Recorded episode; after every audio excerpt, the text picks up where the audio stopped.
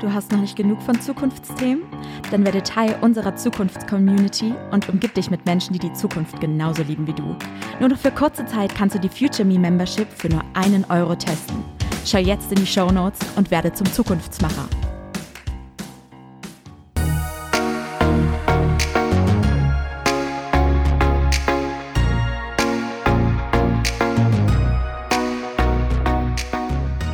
Hallo und herzlich willkommen zu deinem Zukunftspodcast, dem Podcast über Zukunft, Innovationen und inspirierende Erfolgsgeschichten.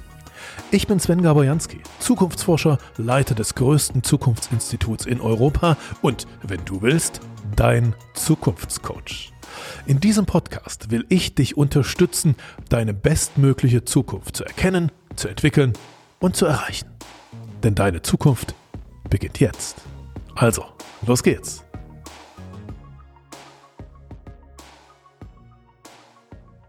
Great, I see you. Can you hear me? Yes, uh, yes. That, that, that's perfect. So um, I, I switched to English, uh, of course, because we are um, we are connected to Xiaoxi. She is uh, she's living in Berkeley, so Berkeley in, in, in, California, so right uh, right across the the, the, the bridge uh, from San Francisco, um, which means um, it's let's see, it's it's four o'clock in the morning uh, at your side, yeah, right? Yeah. Oh, thanks Yeah. for getting up so so early, Xiaoxi. Um, Always, Xiaoxi, always. Best is is uh, a founder of uh, of a company um, which is uh, which is called X-Therma, um, which is a a, a cryopreservation company, and and I got to know her um, due our our future studies uh, at at Berkeley University in a uh, at, at a time when when the when we uh, when, when when the status was that that you that you developed your technology in the university, and and the question wa- was how to how to spin off the technology out of the university, and I, I was lucky enough um, to be uh, uh, one of the first uh, investors and, and to, to help the, the company to, to spin off and, and, and grow and, and so. And um, uh, now the question is, um, what is your status right now? Maybe some of the participants in, in, in this uh, future conference already know you because you visited us um, uh, uh, some time ago. But, but in the meantime, what, what happened? Uh, what, is, what is your status, the status in your company right now? Oh, well, yes, like many things happened. Like I, I still remember vividly 2016, like the first time I went to Wolfsburg. It's like a really beautiful event, like such an eye-opening event for me. Since then, we're growing really fast. Like in the last um, five years, we actually finished finished the rigorous R&D phase. Now X-Therma entered the product phase. So now um, our cell gene therapy product already start generating revenue. So we get a really great market feedback. And uh, on the organ side, we have a um, achieved the quantum leap. So we expect it to be uh, available on the market in the next two years. Perfect. Can you present us um, what is your vision? Where, where are you heading to? Yes. Well, um, the ultimate vision for the company is to make um, human organs on demand. So actually make all regenerative medicines on demand. That means all the uh, therapeutics like uh, CAR T therapies and the heart transplants. Whenever you need a organ um, to save your life or, a cancer therapy to treat your cancer, you can walk into the global organ bank um, wherever, whenever you need it, and to say um, treat you right away uh, instead of being on the wait list. That, that, that's great. And, and how far uh, have you have you made made your way uh, till this time, till today? Yeah, um, I, I feel like this is super exciting things. Is, you know, this is like a long term journey for me. I came with a long way because um, very strong personal inspiration. My grandpa was the victim, not able to get liver for transplant on time. So through all those years, uh, start from this idea and now growing to the company. Now we finished the hardest R and D phase, and uh, we now very confident this technology actually works for uh, the purpose we need. We see great uh, groundbreaking validations. So um, so we're saying like an, um, in a very foresee, foreseeable future, so we're able to make this bankable organs for um, people in need. So that's really I, exciting and keep me up every day. What I found really exciting is uh, when I saw your first videos um, about what you did with the mice. Could you explain us this to us? Yes, yes. Like so, so um, what happened is like you know for heart transplants um, for human heart transplant we suffer from only have like four hours the maximum time so that's not enough time for us like sometimes to do the transportation you know the many accidents happen just like recently actually there was a one heart was on the helicopter shipped from the um, San Diego to Los Angeles. The entire um, uh, air aircraft crashed, but fortunately, all the all the crew members be able to get saved. So like this is a big issue and the resulting in wasting 80% of the donatable organs. But now like uh, um, we'll be able to work with Johns Hopkins University. Like actually, I personally deliver our first trial product XT Vivo um, for the surgical team. They'll be able to um, not only preserve those hearts, like for extended hours. Actually, this is below zero degree C. So we truly turn the sci-fi um, into the reality. Now the frozen hearts can come back to life and beat again after 24 hours. So that is six, six times longer than any clinical standard we currently run for the um, uh, surgical room. So that's really exciting things.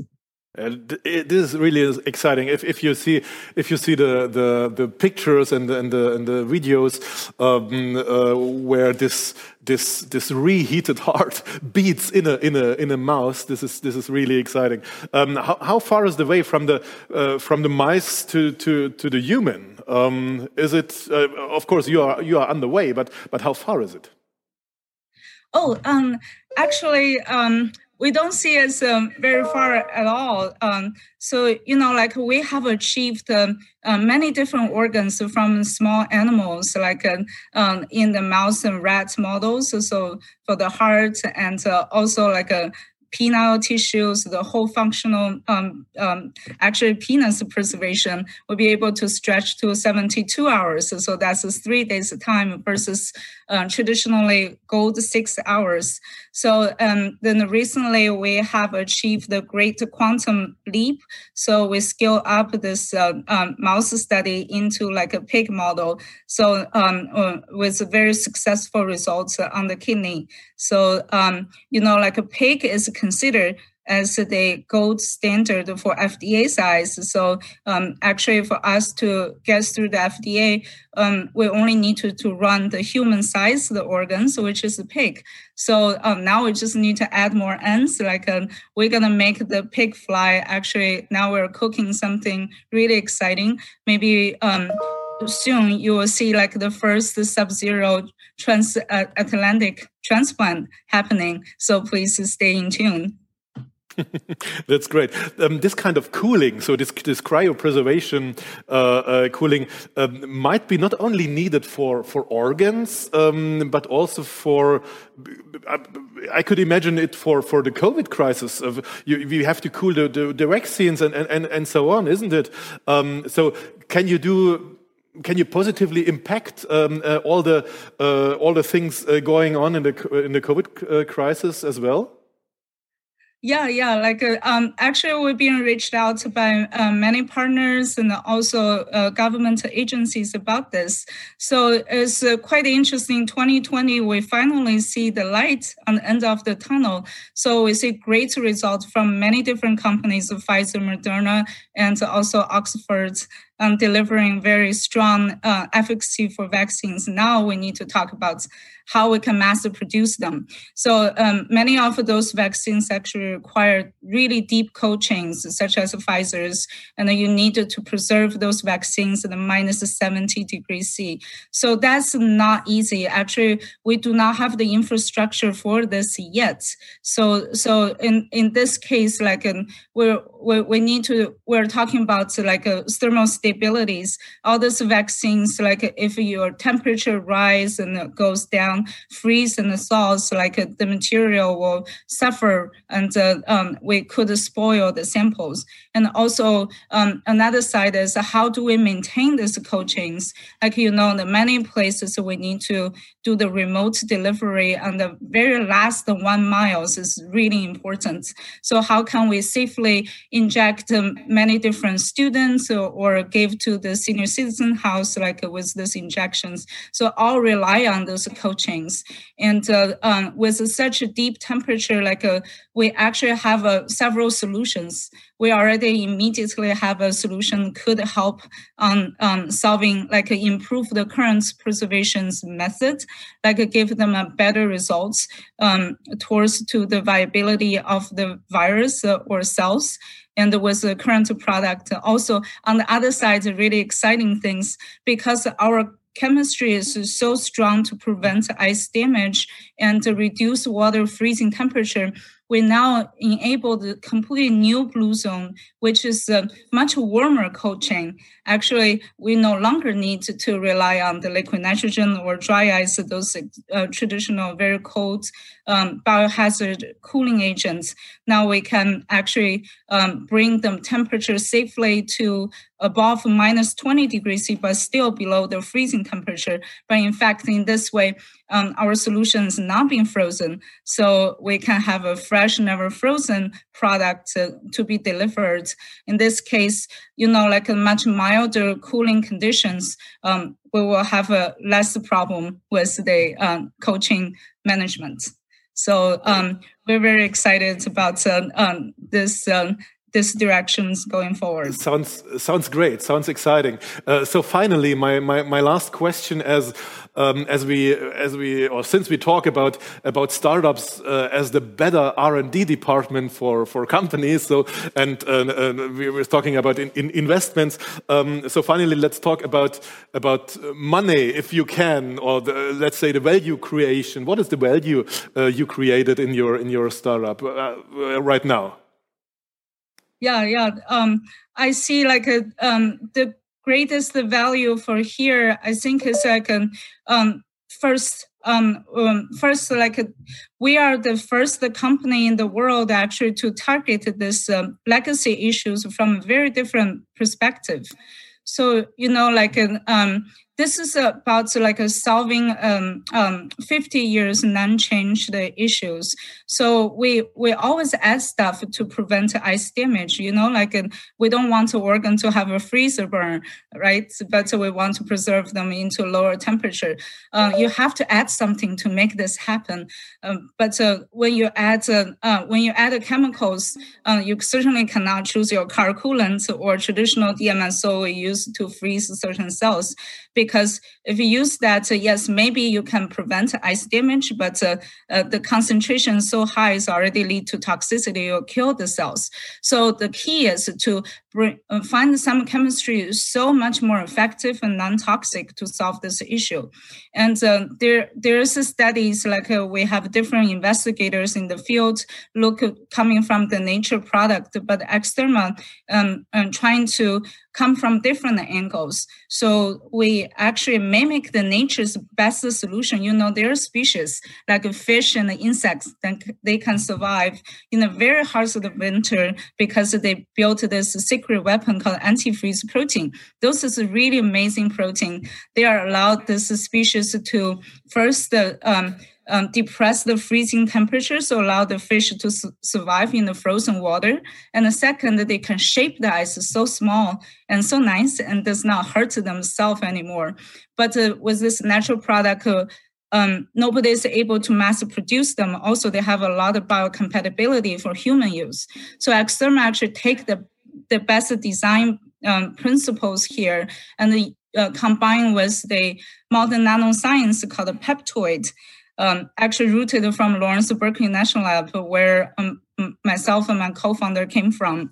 So we'll be able to generate the rational design, the library, truly use the modern drug discovery platform, goes through the high throughput robotic synthesis and um, um AI design for the um, formulation and uh, goes through the in vitro, ex vivo, in vivo transplant to confirm the funding. So it's a, like a, we really complete the entire drug discovery process to build this uh, new family of uh, compound. So with that, we built really strong IP assets in this case. And uh, um, comparably, most uh, most of the companies working on the preservation field actually using commodity products. So um, we really stand um, um, stand out with like a really strong IPS assets. Of course, for the company, we also value people, and uh, we see like a, um, we become the leader not only in this uh, industry field, also we're leading this scientific innovation. So that's why I, I totally agree with Sven. Like a um, small startup does bring like a great vigor to um, to um, to go for the frontier of innovation and commercialize in the fastest speed. Thank you. Thank you so much uh, for, for joining us tonight, uh, uh Xiaoxi. Um, it's an, it's an impressive story. And uh, in, in, my, in my words, you, you created uh, or you create with your work a and, completely whole new market of organ storage. Um, and, and this is, this is great. Um, it's great to be, uh, to be a partner of you and, and investors. Danke dir fürs Zuhören im Podcast Zukunft entdecken, entwickeln, erreichen. Wenn ich dich inspirieren konnte, dann teile es gern mit deinen Freunden und mit deiner Familie. Mehr Infos zu deiner Zukunft, wie man sein bestmögliches Zukunftsbild entwickelt und wie man es erreicht, findest du in meinem Blog unter jansky.de. Und dort habe ich dir auch noch ein kleines Geschenk für deine Zukunft hinterlegt. Hole es dir gleich ab unter jansky.de slash Geschenk. Bis zum nächsten Mal und auf eine großartige Zukunft.